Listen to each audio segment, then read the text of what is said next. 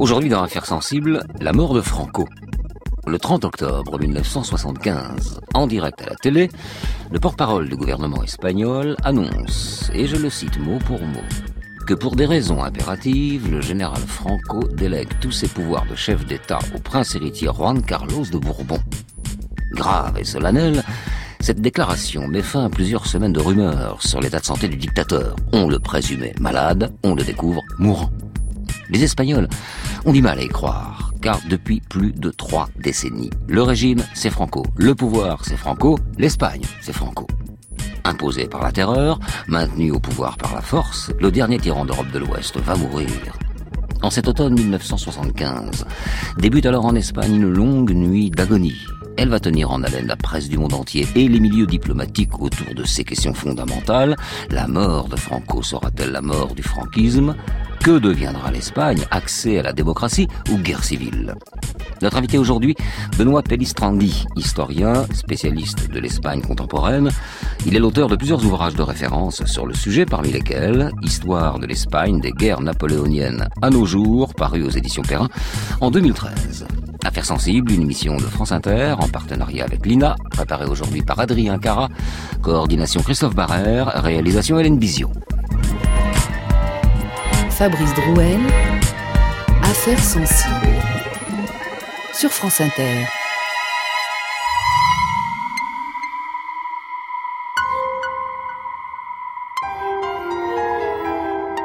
Vendredi 17 octobre 1975, banlieue nord de Madrid. Derrière les épais rideaux de velours du palais du Pardo, dans la pénombre, une dizaine d'individus en blouse blanche s'affairent sur le corps d'un vieil homme. Assis sur une chaise roulante, il a le teint blême, le regard vide, ses mains tremblent. La veille, en pleine nuit, il a fait un malaise cardiaque. Après une batterie d'examens, les médecins ont diagnostiqué une insuffisance coronarienne. Autrement dit, le cœur n'est plus assez irrigué.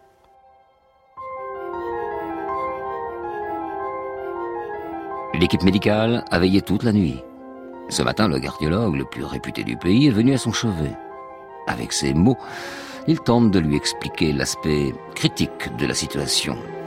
Mais à bientôt 83 ans, le malade ne veut rien entendre. Au contraire, il menace à haute voix le médecin. Ce matin, dit-il, ce matin, comme tous les vendredis matins depuis bientôt 36 ans, j'assisterai au Conseil des ministres et je ne vous demande pas votre avis.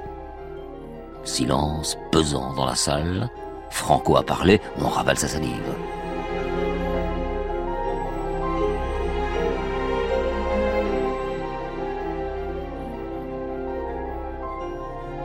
Dans la précipitation, les médecins installent des électrodes sur sa poitrine afin de suivre l'évolution de son rythme cardiaque.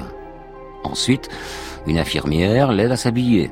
Puis on l'emmène jusqu'à la salle du conseil. Il s'assoit péniblement sur son siège, emboutable. Les médecins, eux, s'installent discrètement dans une petite pièce adjacente. Là, sur l'écran d'un électrocardiogramme, ils observent les battements de son cœur.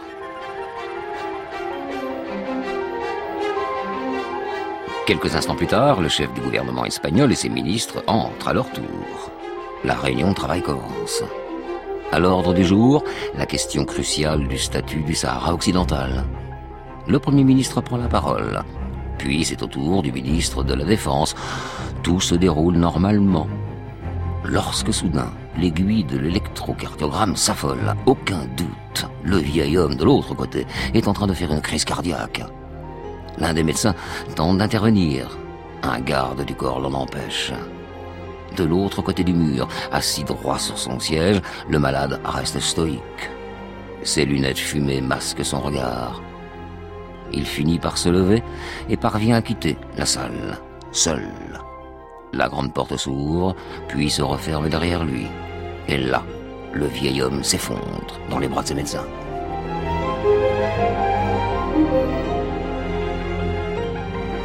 Le général Francisco Franco, l'homme qui règne d'une main de fer sur l'Espagne depuis plus de 36 ans, n'est plus que l'ombre de lui-même.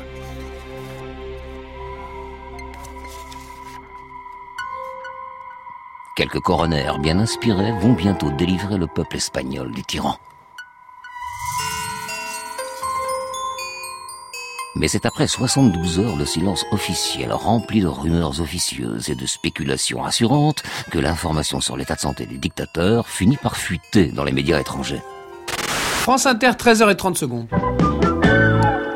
Le général Franco, à nouveau malade. Plusieurs spécialistes, surtout des cardiologues, sont depuis ce matin à son chevet au Palais du Pardo. De Madrid, François Pelot. Un communiqué officiel est attendu d'un moment à l'autre pour préciser la gravité de la crise cardiaque, puisque c'est le terme employé dans de nombreux milieux officiels, qui à l'aube ce matin a convoqué au chevet du général Franco les meilleurs spécialistes espagnols.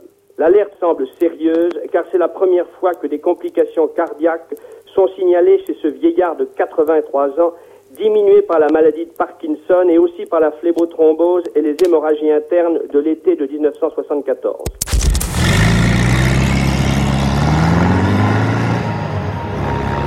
Mercredi 22 octobre, dans les rues de Madrid, une foule de reporters et d'envoyés spéciaux se pressent devant l'entrée des bâtiments officiels. Certains ont pris le train dans la nuit à Paris, d'autres l'avion le matin même à Londres, à Rome ou encore à Bonn. La veille, plusieurs agences de presse ont affirmé qu'il ne s'agissait plus que d'une question d'heure pour Franco. Alors, caméra à l'épaule ou micro à la main, les journalistes guettent le moindre signe et le moindre communiqué sur l'état de santé du général. On surveille aussi les drapeaux qui flottent sur le toit des immeubles au cas où ces derniers seraient mis en berne.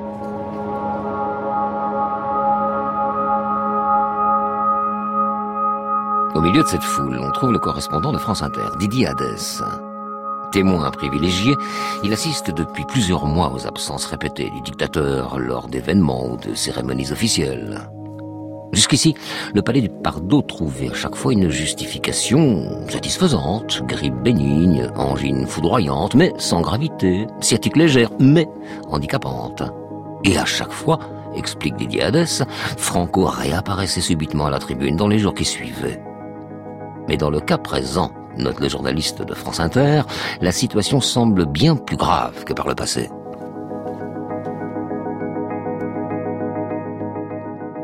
Du côté des autorités espagnoles, c'est le mutisme. Seule la radio nationale diffuse quelques communiqués sur l'état de santé du Caudillo.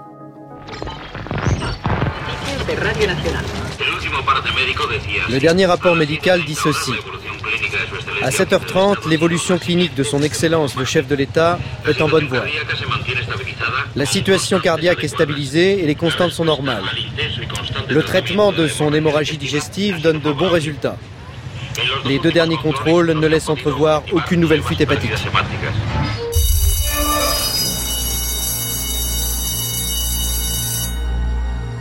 À Madrid, les heures passent et l'atmosphère demeure étrangement calme.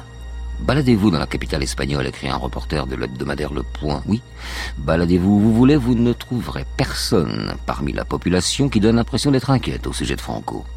À croire que les gens ne savent pas ce qui se passe, ou que tout le monde semble s'être résigné depuis bien longtemps à le voir disparaître, conclut le journaliste. Et on voit passage du Prado, avenue Calvo Sotelo, rue Alcala, les terrasses de café et des restaurants restent ouverts. Dans les kiosques à journaux, la presse du jour, soigneusement muselée par le pouvoir, titre sur la situation au Sahara occidental, sur les rencontres franco-soviétiques, ou encore sur les récents résultats de la Ligue de football. Enfin, rien de très engageant. Alors quoi Les Espagnols se fichent du sort de Franco? Non, pas vraiment. Disons, comme l'explique ce professeur de sciences politiques à l'Université de Madrid, si une grande partie des Espagnols restent aussi sereins, c'est que pour eux, Franco ne craint pas la mort, comme s'il était au-dessus de ça. Et que personne ne croit pas que Franco va mourir. Je, euh, réellement, nous, nous, étudions tous les faits et nous disons oui, oui, il va mourir. Il est très malade, il est très grave. Mais je crois que si vous mettiez tous les Espagnols dans un fauteuil de psychoanalyse, on dirait non, non, il va se sauver. C'est peut-être un alibi, c'est peut-être je ne sais pas quoi, mais personne ne croit qu'il va mourir. Je crois que c'est intéressant de la sérénité. Il y a d'autres. Les autres, je crois que c'est aussi, et peut-être c'est là la Libye, c'est la peur à commencer à voir le futur entre nos mains. Ça commence. Une fois qu'il est parti, qu'il parte, nous devrons nous organiser, seuls. En 1975, partout en Espagne, un constat s'impose. Le général Franco est une figure indéboulonnable. Il suscite la crainte, la haine, la peur et parfois l'admiration, la panoplie du parfait dictateur. Mais comment cet homme au visage flasque et à l'œil torve s'est-il hissé au pouvoir en Espagne jusqu'à faire de son pays sa chose? Eh bien, tout commence au milieu des années 30, à une période où l'Europe vit les heures les plus sombres de son histoire récente. Führer.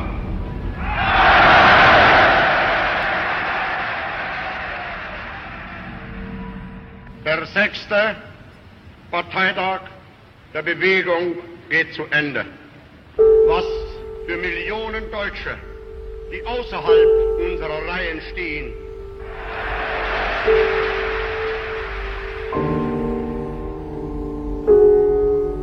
Été 1936, la vague du fascisme submerge le continent européen. Ces idées-là, on le vend en poupe dans les pays qui comptent. Elles apparaissent à l'époque comme modernes, capables de dessiner l'avenir, un autre avenir. Les discours démagogiques sont d'une redoutable efficacité sur les peuples. Hitler et les nazis sont au pouvoir en Allemagne. Mussolini et ses faisceaux, qui rappellent ceux des lecteurs de la Rome antique et qui donnent leur nom au fascisme, ont la main mise sur l'Italie. Les démocraties, françaises et britanniques, elles, tentent d'endiguer la vague populiste d'extrême droite et la montée de la haine.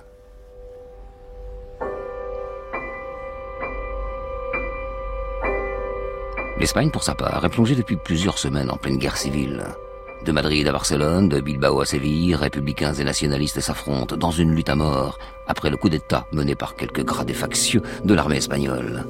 Parmi eux, un petit général, Francisco Franco.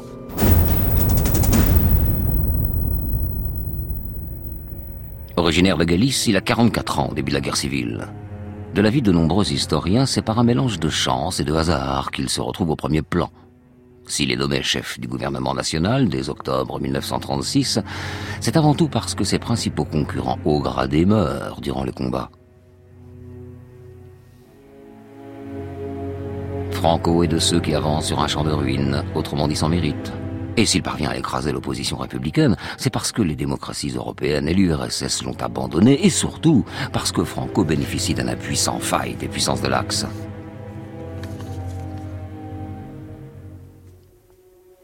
D'ailleurs, comme l'écrit l'éminent historien Joseph Pérez, à l'inverse d'un Hitler ou d'un Mussolini, Franco ne possède aucune des qualités qui le prédisposent à conduire la destinée d'un peuple.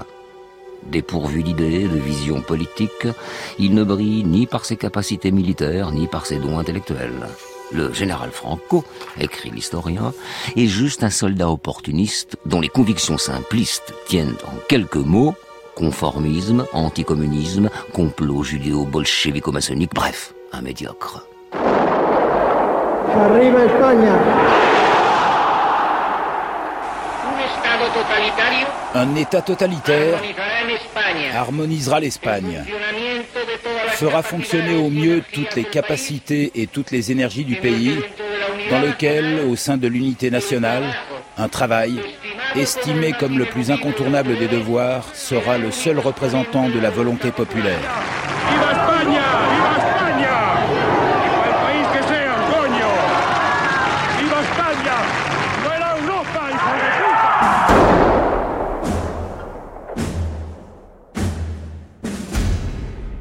Printemps 1939, le général Franco entre victorieux dans les rues de Madrid.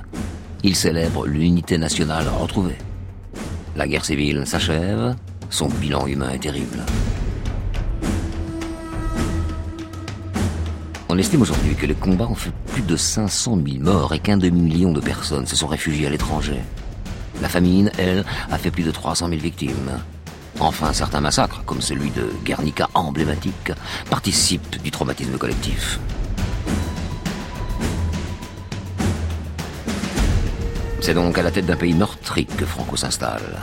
Un pays dans lequel toute forme d'opposition a été décimée. Un pays dans lequel il s'intronise lui-même au rang suprême de caudillo, comprenait grand chef de guerre, et le tout par la grâce de Dieu, bien sûr. Si l'Espagne franquiste ne participe pas directement à la Seconde Guerre mondiale, le régime reste un allié fidèle de l'Allemagne nazie à qui il fournit une main-d'œuvre considérable ce qui, à la fin de la guerre, placera l'Espagne et son chef infréquentable au banc des nations.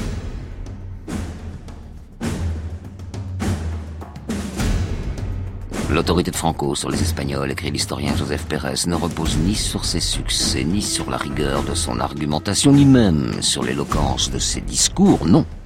Le secret de la réussite, c'est sa conviction. Oui, il s'est convaincu lui-même et il a réussi à convaincre les autres que la Providence l'a chargé d'une mission, sauver l'Espagne. Pour y parvenir, le Caudillo concentre tous les pouvoirs entre ses mains. Il gouverne avec l'appui de l'armée, de l'église catholique, de l'organisation fasciste de la phalange et les grands propriétaires. Tout y est. Liberté d'expression bafouée, opposition réprimée, bien sûr. L'Espagne s'enfonce dans les ténèbres d'un régime totalitaire, comme en témoigne ce jeune espagnol? Vous êtes espagnol. Est-ce que vous vous considérez comme un homme libre? Oui, dans le domaine particulier, je me considère un homme libre. Mais dans le domaine social, politique, professionnel, euh, je me considère soumis à l'arbitraire des agents de l'autorité.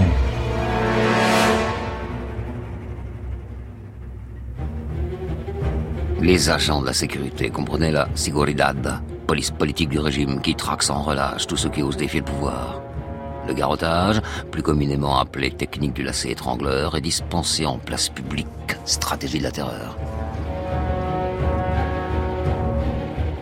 De son côté, le Movimiento Nacional comprenait le mouvement national, seul parti politique autorisé, fait voter une loi qui transforme le régime espagnol en régime monarchique. Un régime où Franco gouverne à vie et choisit son successeur. L'école, elle aussi, joue un grand rôle dans le système franquiste. Partout, on lave plus blanc L'éducation nationale inculque à ces millions d'enfants au cerveau lessivé que Franco, en plus d'être le sauveur de l'Espagne, est aussi l'unique rempart du pays contre la guerre civile. Un État totalitaire harmonisera l'Espagne.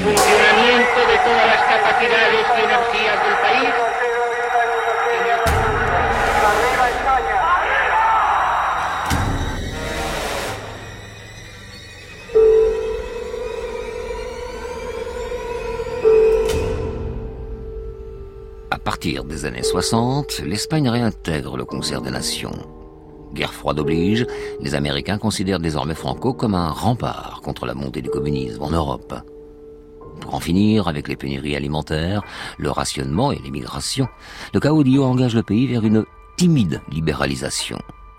L'Espagne entre alors dans une phase de croissance économique, et l'afflux de touristes étrangers dans les campings pas chers joue un rôle important.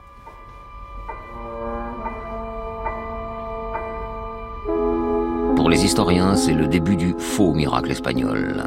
Faux, car ce développement ne bénéficie qu'à une élite suppôt du régime franquiste, bien sûr. Dans certains quartiers des grandes villes, la population continue de vivre dans un état de pauvreté accablant. En 1969, le château de cartes construit par Franco vacille.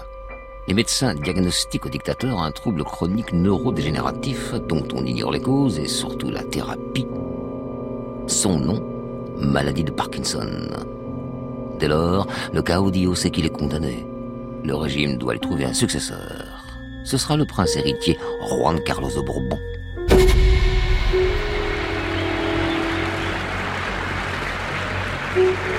Plus tard, au tournant des années 70, l'Espagne est le théâtre de nouvelles revendications. Ouvrière ou étudiante, basque ou catalane, elle démontre que l'opposition politique, toujours clandestine, n'a pas disparu.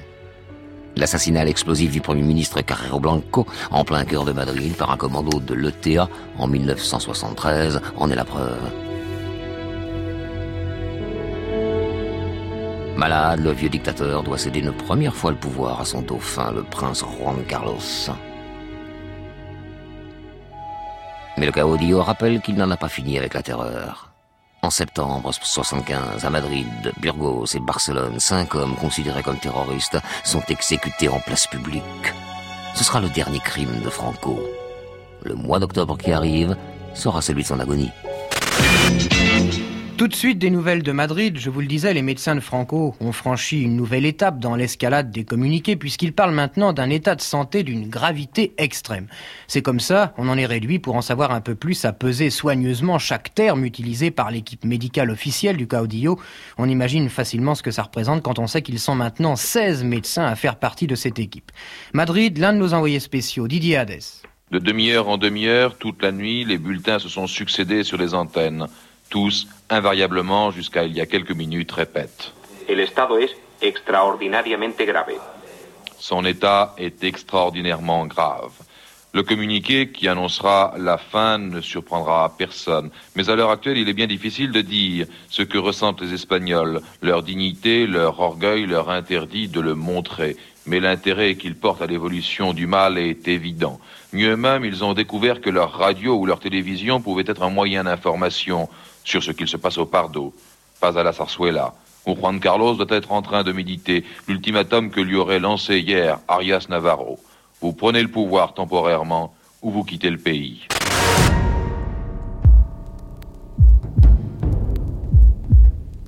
Jeudi 30 octobre, Palais du Pardo. Une trentaine de médecins se relaient autour de de Franco maintenant. À leur tête, le marquis de Villaverde, chirurgien cardiaque et surtout gendre du dictateur.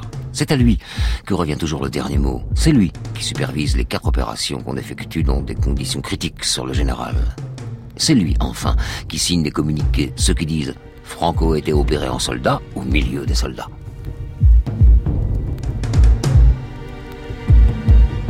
Au fil des jours, les informations qui circulent dans la presse deviennent de plus en plus contradictoires. Pour mort le mardi, après un nouveau malaise cardiaque, on le dit vivant le mercredi, et on précise qu'il a regardé la télévision et même pratiqué quelques exercices physiques. Entre mensonge et vérité, entre espoir et gravité, la confusion est telle que sur la base d'une information donnée par son consulat, le département d'État américain va même jusqu'à envoyer un message officiel de condoléances aux autorités espagnoles. En France, les dessinateurs de Charlie Hebdo s'en donnent à cœur joie.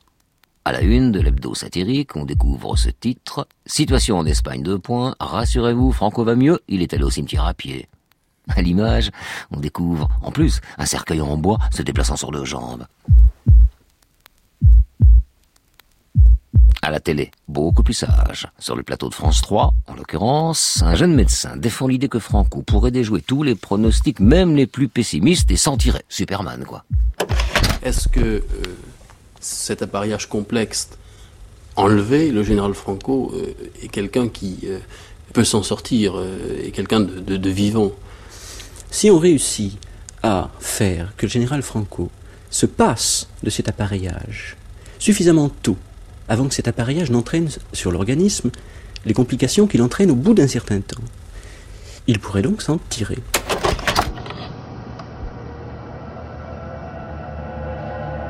Mais au même moment, dans les colonnes du Figaro, Jean Mermesson, lucide, écrit dans un long éditorial l'incroyable acharnement médical pour maintenir Franco en vie bardé d'autant d'appareils que de maladies, atteint de troubles de la respiration et de la circulation, d'insuffisance rénale et coronarienne, d'arythmie cardiaque, d'une hémorragie intestinale, d'un œdème pulmonaire et d'une thrombophlébite, charcuté par les chirurgiens, branché à un rein artificiel, nourri par intraveineuse, vidé de son sang et quasi congelé, le général Franco offre un effroyable spectacle, celui d'une lutte de Machiavel en blouse blanche contre l'ange exterminateur.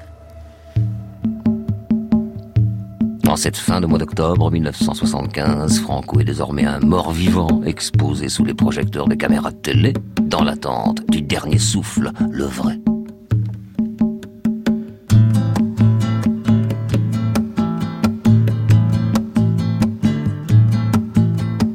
Negras tormentas agitan los aires, nubes oscuras nos impiden ver aunque nos esperen el dolor y la muerte, contra el enemigo nos llama el deber. El bien más preciado es la libertad, luchemos por ella con fe y valor. Alta la bandera revolucionaria que llevará al pueblo a la emancipación. Alta la bandera revolucionaria que llevará al pueblo a la emancipación. En pie pueblo obrero a la batalla, hay que derrumbar a la reacción, a las barricadas, a las barricadas, por el triunfo de la confederación, a las barricadas, a las barricadas, por el triunfo de la confederación. La, la, la,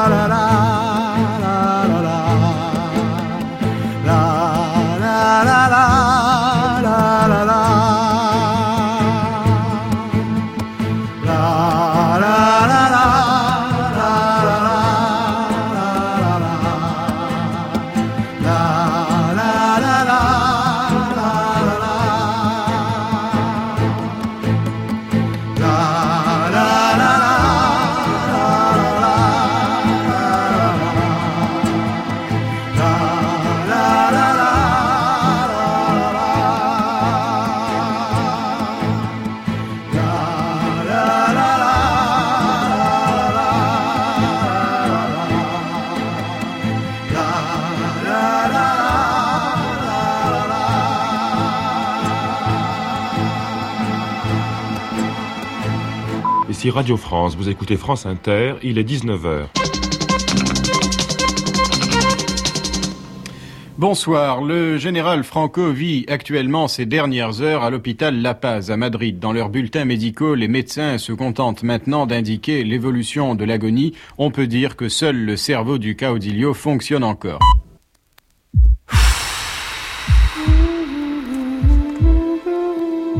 Mercredi 19 novembre 1975. Une ambiance funèbre règne dans les rues de Madrid.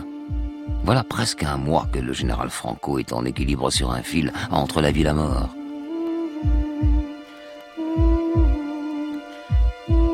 Devant l'hôpital La Paz, où il est hospitalisé, des centaines de personnes viennent déposer des fleurs, allumer des cierges ou chanter en son honneur.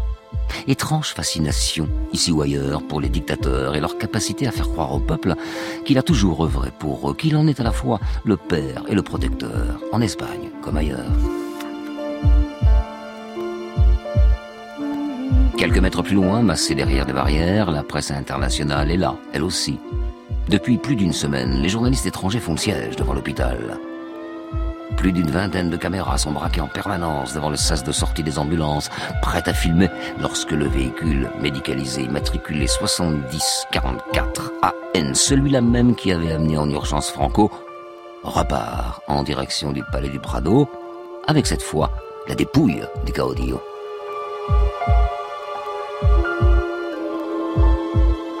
Oui, cette fois, il est vraiment mort. L'AFP d'ailleurs rapporte le témoignage d'un des médecins. Il est sans nuance. L'acte, réalisé en catastrophe, était sans espoir puisque le cœur et le système rénal du malade sont déjà artificiels. Puis le médecin ajoute, en apportant cette précision glaçante, Durant l'opération, Franco vomissait le sang au litre par la bouche et par le nez. Nous avons dû lui en transfuser 7 litres et placer son corps en état d'hibernation.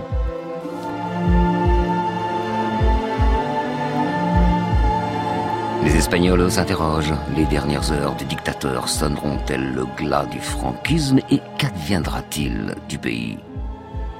Au micro de France Inter, une jeune étudiante de l'université sur ce point s'exprime. Quel est le climat à l'université? Eh ben, Je pense qu'il y a un profond malaise, une, une atmosphère un peu tendue.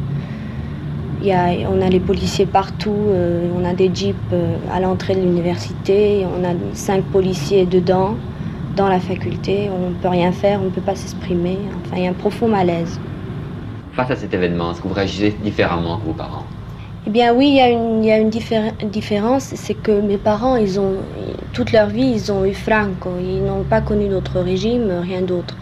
Alors, euh, mes parents qui se disent libérales, qui ont toujours été euh, antifranquistes euh, par système, maintenant, face à, à, la mort de Franco, ils ont, ils ont peur. Ils ont peur de quoi? Ils ont peur de ce, qui va venir. Ils ne savent pas, ils n'ont pas la force d'affronter euh, les événements qui pourraient surgir.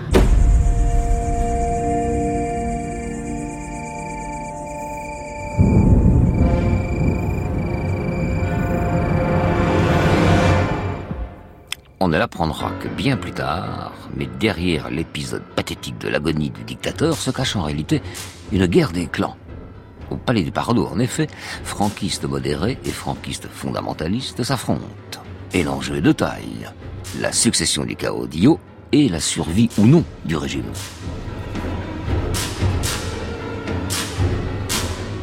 Depuis le 30 octobre, selon les vœux de Franco, Juan Carlos Bourbon assure les fonctions de chef de l'État à titre temporaire.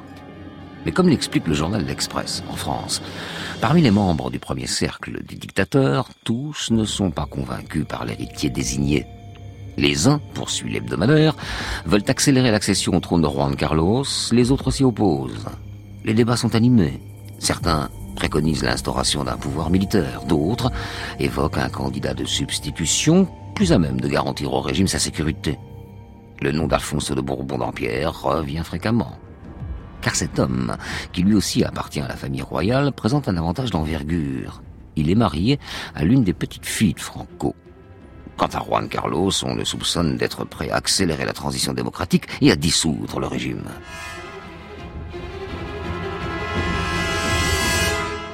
Si l'Espagne tourne la page du franquisme, va-t-elle s'orienter vers un régime démocratique? Écoutez le sentiment de cet homme interrogé dans les rues de Madrid. Que demain l'Espagne connaîtra une vie politique euh, du type parlementaire français, anglais ou allemand euh, Je crois que petit à petit on connaîtra tout ça. Oui, dans quelques années, peut-être euh, quelques années. Pourquoi pas immédiatement nous, nous, deviendrons démocratiques. Vous pouvez dire à vos amis européens que nous aimons l'Europe.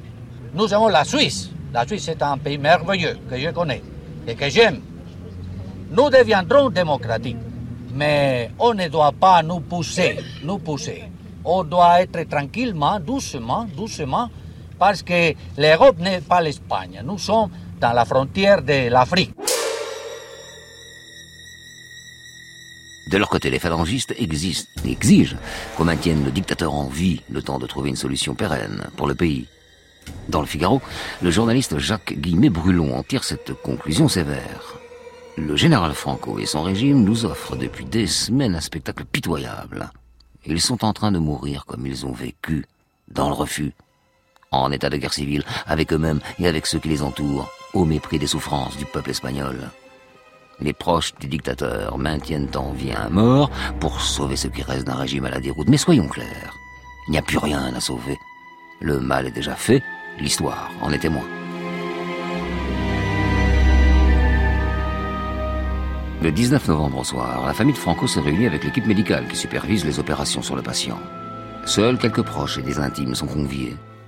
Franco, qui a subi au moins sept opérations, qu'on a plongé dans le coma, à qui on a retiré un rein et une partie de l'estomac, qui ne respire qu'à l'aide d'une machine qu'on transfuse en permanence et qu'on purge à l'aide d'une sonde, lui, le rondouillard, ne pèse plus que 40 kilos.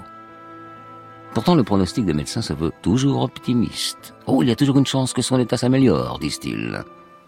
On raconte alors que Carmen Franco, la fille du dictateur, s'en serait prise violemment à son mari, le marquis de Villaverde, chirurgien et responsable de l'équipe médicale.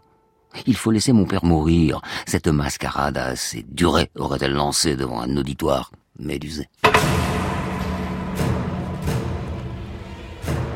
Ce même 19 novembre, alors qu'il ne fait plus aucun doute que Franco va passer l'arme à gauche, pour une fois, le régime franquiste, lui, prouve qu'il est encore bien vivant Cinq militants de l'ETA sont arrêtés et torturés à Madrid.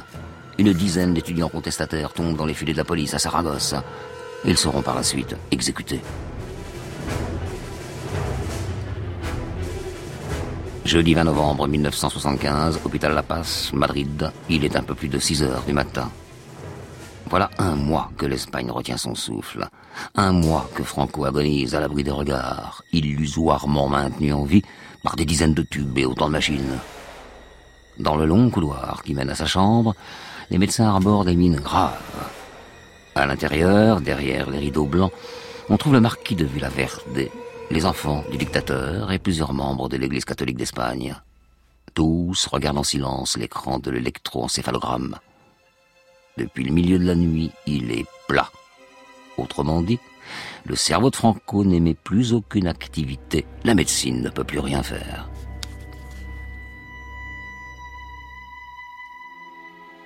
Palais de Villamejor, le téléphone sonne. On réveille en urgence le Premier ministre Carlos Arias Navarro. C'est à lui d'annoncer aux Espagnols la mort du caudillo.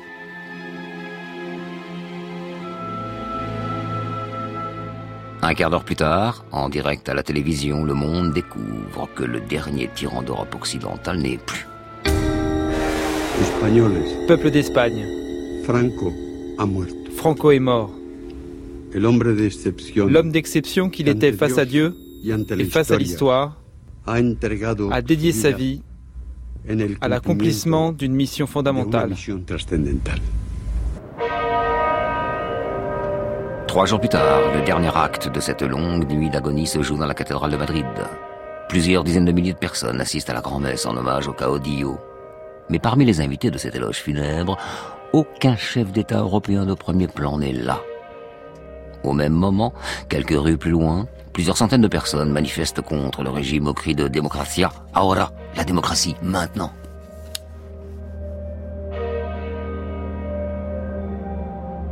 Avec la mort de Franco, une page de l'histoire se tourne. Pour autant, le pays n'en a pas tout à fait terminé avec le franquisme. La transition vers la démocratie est toujours un acte difficile. La preuve, en 1981, des généraux ont tenté un putsch, un échec. Ensuite, l'Espagne s'est solidement arrimée au camp démocratique et européen, devenant même, avec sa fameuse Movida, un modèle de liberté, de jeunesse et d'idées neuves. La viciseta em parlava de bon matí al portal. Mentre el sol esperàvem i els carros veiem passar. Siset que no veus l'estaca a on estem tots lligats? Si no podem desfer-nos-en mai no podrem caminar si estirem tots ella caurà i molt de temps no pot durar. Segur que tomba, tomba, tomba ben corcada deu ser ja. Si jo l'estiro fort per aquí i tu les tires fort per allà. Segur que tomba, tomba, tomba i ens podrem alliberar. Però si et fa molt temps ja les mans se'n van escorxant.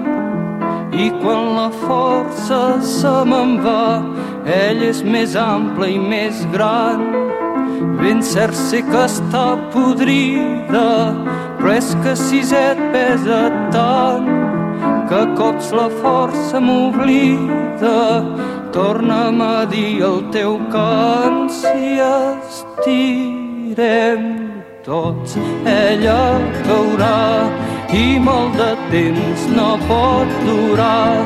Segur que tomba, tomba, tomba, ben corcada deu ser ja. Si jo l'estiro fort per aquí i tu les tires fort per allà, segur que tomba, tomba, tomba i ens podrem alliberar.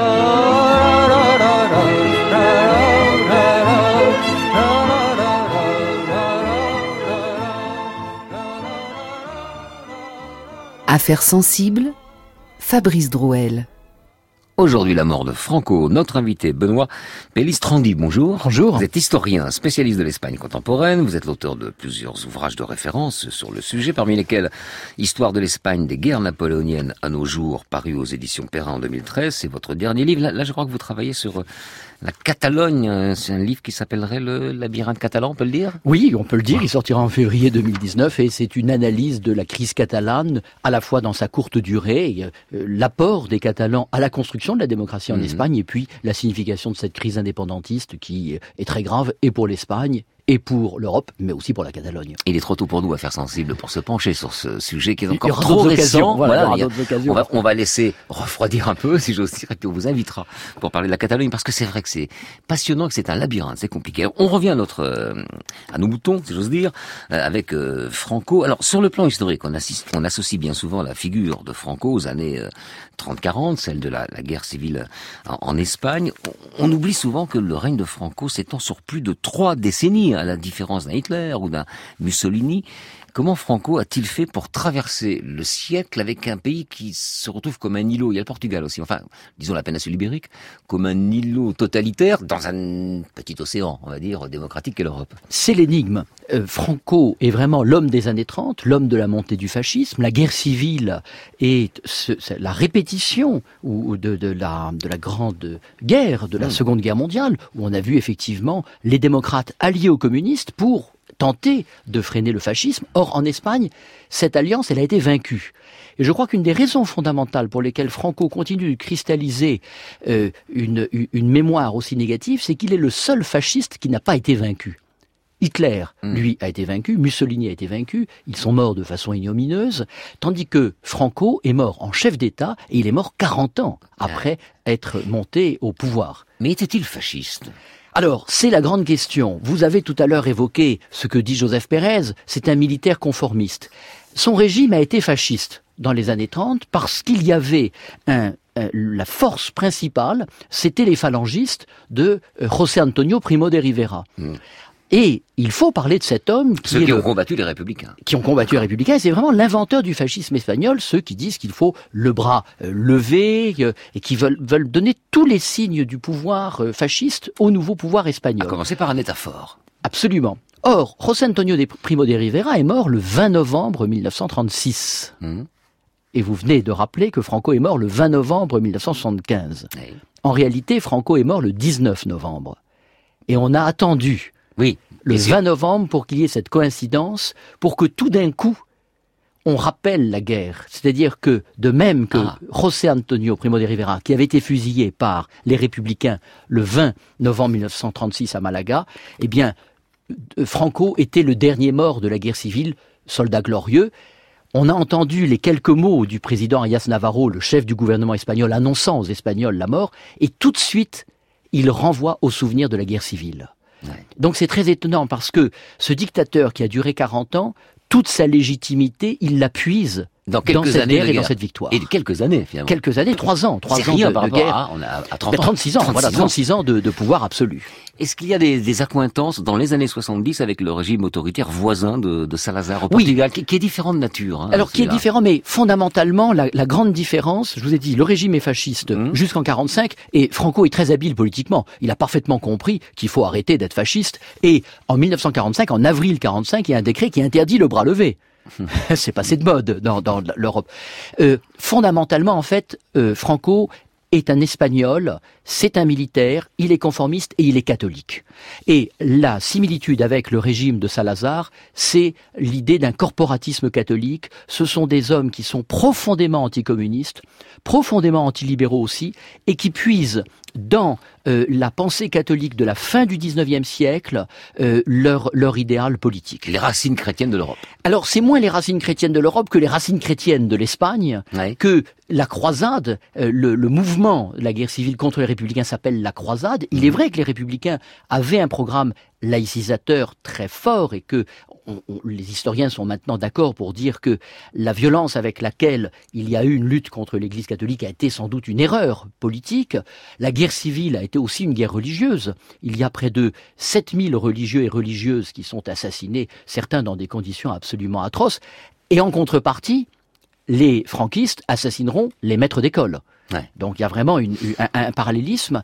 Mais l'idée du coup, le, le croisade renvoie aussi à cette Espagne qui était grande quand elle était catholique, quand elle était cette grande Oui, puissance du XVIe siècle. Isabelle et Ferdinand. Voilà, Isabelle et Ferdinand, les rois catholiques. Et Franco est un homme qui déteste le 19e siècle espagnol et qui ne cesse en fait d'essayer d'exalter cette grandeur de l'Espagne lorsqu'elle était la première puissance du monde au XVIe siècle. Bien sûr, ne l'oublions pas. Le 1er octobre 1975, donc, Franco prononce son dernier discours en public sur le balcon du Palais Royal de Madrid. Euh, il évoque l'un de ses thèmes récurrents, la haine en provenance de l'étranger, la nécessité pour le peuple espagnol de se rassembler. À la tribune, il apparaît vieilli et malade. Déjà, on, va écouter une première archive euh, ensemble. Et sur France Inter, l'écrivain Michel Del Castillo revient sur cette dernière apparition au public de Franco. C'est une grande messe, presque de requiem, et on tend le bras aussi comme si on disait aussi au revoir une dernière fois. hein. On, sait qu'il est, on sait qu'il est, il est- c'est pas euh, regarder simplement les images, mais c'est une pauvre momie qui est sur le balcon. Il, il tient, il tient de plus en plus avec des, piqûres. La Parkinson s'est considérablement aggravée. Il tremble, il est, il est sénile. Euh, et il y a, un moment une telle angoisse souterraine, si vous voulez. On ne savait pas bien comment se ferait ce qu'on appelait le- la transition, si vous voulez. Donc, c'est, aussi, c'est, un rituel. hein, c'est un rituel. C'est la dernière fois où, euh, vous savez, le, slogan de Franco, ça avait été d'abord 10 ans de paix, puis 20 ans de paix, puis 30 ans de paix. puis bon. Et puis, on arrivait au bout de cette paix-là. Chacun se demandait, et après, comment? Voilà, c'est ça. Donc euh, la, mort de Franco, qui a dû réjouir comme ça, beaucoup d'Espagnols, en a aussi beaucoup angoissé. Juste la peur de l'avenir. Qu'est-ce qu'on va devenir? Il s'en va, qu'est-ce qu'on va devenir? C'est- étrange quand même. Parce que c'était un tabou. Et en fait, le, le franquisme est euh, en, en crise depuis la fin des années 60. La crise économique des années 73-74 accentue. Euh, L'ETA commence ses attentats terroristes, c'est-à-dire que tout ce que le régime avait vendu, le miracle économique des années 60, la, la création d'une classe moyenne, l'enrichissement des Espagnols est en train de, de s'effriter. En 70, le général de Gaulle a voulu faire un voyage en Espagne. Il était, il avait quitté le pouvoir, il a fait un voyage privé, ce qui a d'ailleurs beaucoup choqué André Malraux, son, son, compagnon de, de, politique. Et il a voulu voir Franco. Et à l'issue de l'entretien, il a dit vraiment à la vieillesse quel naufrage. Hum. Mais semble-t-il, Franco aurait dit la même chose de De Gaulle. Donc, deux vieillards qui avaient sur eux, parce qu'ils sont exactement contemporains, un, regard un peu difficile. Donc, on avait vraiment de, Franco cette image d'un régime qui était en train de s'épuiser. Mais c'était tabou, personne n'osait poser la question à Franco. Et après, il y a même une histoire qui, qui, a tout de suite circulé, parce que les Espagnols ont un sens de l'humour noir assez développé. Quand Franco est mort, on raconte que le premier conseil des ministres a lieu. Le chef du gouvernement dit à ses ministres, messieurs, le général Franco est mort, qui d'entre nous aura le courage de le lui annoncer Et du coup, dans le débat politique, on parlait de ce qu'on appelait le fait biologique. Le fait biologique, c'est tout simplement la mort de Franco. Le fait biologique. Et pendant cinq ans, on était en train de réfléchir à ce qui allait se passer. Parce qu'il y avait une solution, qui était la solution institutionnelle que Franco avait choisie, la succession monarchique avec Juan Carlos, euh, qui était non pas l'héritier de la couronne, parce que son père, le comte de Barcelone, qui était le fils d'Alphonse XIII, était encore vivant, et donc normalement la couronne hein. aurait dû lui, lui revenir. Mais euh, Franco avait choisi Juan Carlos, et du coup, c'est très curieux parce que cette réinstauration de la monarchie n'est ni une restauration, euh, ni la continuation du franquisme. Alors on va écouter justement, merci de nous apporter sur un plateau cette formidable transition. On va écouter notre archive, il s'agit du témoignage de l'un des anciens ministres de Franco, Laureano López Rodo, qui revient sur cette transition politique et le rôle clé de Juan Carlos. La transition euh, politique espagnole a été une transition dans un cadre constitutionnel, il faut le souligner, pas une rupture la légalité a été respectée. Il fallait éviter soit un coup d'État de fait, euh, soit un bain de sang révolutionnaire. Sans la restauration de la monarchie et le roi, chef suprême de l'armée, aurait été impossible la transition politique. Alors, dans votre livre, hein, vous expliquez euh, que l'une des particularités, vous aussi, de cette transition démocratique, c'est d'avoir volontairement mis de côté toute la période franquiste, c'est-à-dire sans grande purge, ni grand procès. Euh, les membres de l'ancien régime n'ont pas été inquiétés. Les Espagnols avaient déjà inventé ce, ce que certains autres pays, je pense euh, à l'Algérie, je pense à l'Afrique du Sud, cette notion de concorde nationale.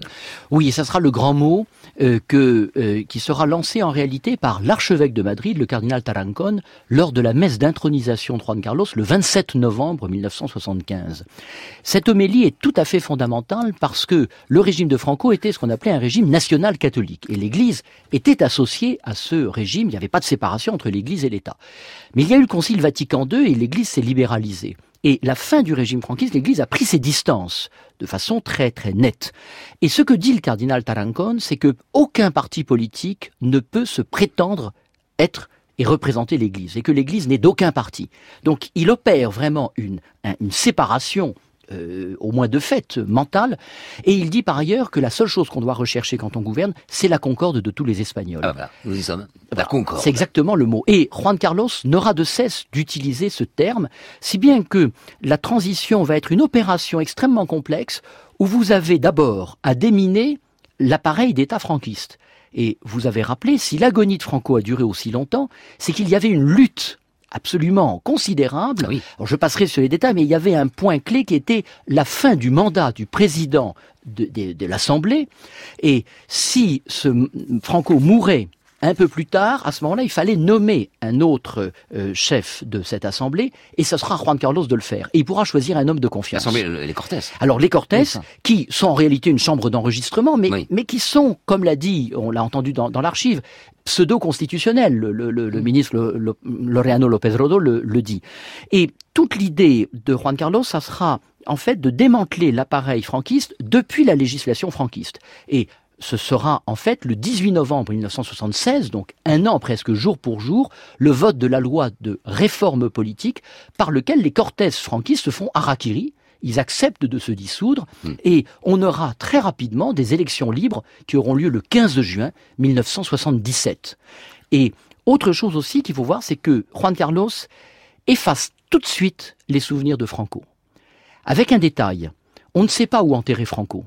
Et c'est Juan Carlos qui décide de le mettre dans la vallée de Los Caídos, cet énorme monument que Franco avait voulu construire, qui est une basilique souterraine avec une croix qui monte à 150 mètres de haut, où on a mis et des républicains et des franquistes euh, enterrés. C'était l'idée d'en faire un lieu de concorde nationale, mais c'était pas du tout un lieu de réconciliation. Et je crois que Juan Carlos a renvoyé Franco à ce qu'il était, c'est-à-dire au souvenir de la guerre. Et en l'envoyant à la vallée de Caídos, on fermait un chapitre et on ouvrait un autre chapitre. Est-ce que, merci pour cette euh, explication de la transition démocratique, est-ce que euh, on a été surpris à l'époque, Franco est mort, le roi qui revient, Juan Carlos, est-ce qu'on a été surpris de cette transition démocratique, de la vitesse à laquelle elle s'est enclenchée? Oui, on a été surpris et elle, elle, a été rendue possible à la fois par l'extrême intelligence de tous les acteurs politiques. On dit suffisamment de mal aujourd'hui de la politique pour pouvoir dire quand même que parfois la politique ça marche. Mhm. Et euh, toutes les forces d'opposition ont fait preuve de beaucoup de patience parce que les six premiers mois du règne de, de, Juan Carlos, tout est paralysé et le gouvernement continue de réprimer. Il y a des incidents au Pays Basque, il y a des morts. Enfin, on est vraiment dans la grande incertitude. Donc l'opposition a fait preuve d'extrême patience. Le régime a su s'ouvrir avec la nomination d'Adolfo Suarez comme chef du gouvernement en juillet 1976 et l'ouverture donc de cette euh, transition. Le roi a joué un rôle absolument majeur parce qu'il a été l'homme des négociations. Et ne l'oublions pas, quand en 2012, Santiago Carrillo, le leader du Parti communiste espagnol, qui était un homme important au moment de la guerre civile, qui était le chef mm. de l'appareil de sécurité du Parti communiste, meurt, Juan Carlos et sa femme vont s'incliner devant sa dépouille mortelle dans le domicile de Santiago Carrillo. et ça, je crois que c'est une image qui dit vraiment tout ce qui s'est passé pendant cette transition. Et qui dit tout d'ailleurs. Euh, dernière chose, cette année, le gouvernement espagnol a fait passer un décret pour exhumer la dépouille euh, du général Franco de cette vallée de Los Caídos dont vous venez euh, de nous parler, et d'en faire, de faire de cet endroit monumental un sanctuaire en hommage à toutes les victimes de la guerre civile. Ça, ça dit quelque chose aussi, ça. Oui, en même temps, c'est une erreur politique. On, est en train de s'en rendre compte pour deux raisons. Euh, parce que ça, rapidement, c'est nous reste 30 Oui, oui, ça redonne au Valle de los Caídos une actualité. Et il se trouve qu'en plus, la famille Franco n'est pas d'accord, mais elle possède une crypte dans la cathédrale de Madrid, à la Ludena, et c'est là qu'elle va enterrer Franco. Franco était à 50 km de Madrid, il va revenir ah dans le centre de Madrid, à 150 mètres du Palais Royal, là où on l'a vu pour la dernière fois vivant, le 1er octobre 1975. Étonnante ironie. La fausse bonne idée, en même la, temps. La très fausse bonne idée. Merci infiniment, Benoît Pélis pour votre connaissance de l'histoire euh, de l'Espagne. Merci, au revoir. C'était Affaires sensibles aujourd'hui, la mort de Franco, une émission que vous pouvez réécouter en podcast sur franceinter.fr. Rendez-vous également sur la page Affaires sensibles du site de France Inter pour toute information complémentaire à notre émission, livres, références et vos commentaires si le cœur vous en dit.